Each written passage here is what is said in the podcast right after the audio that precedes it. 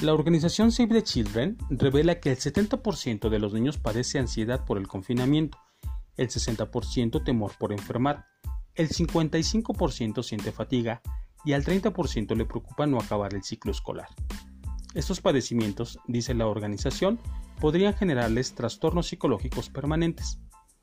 Si se dan cuenta, solo 3 de cada 10 niños dice estar preocupado por terminar el ciclo lectivo, mientras que gobiernos y maestros, sobre todo en Europa, discuten si se debe dar o no por concluido ya el año escolar.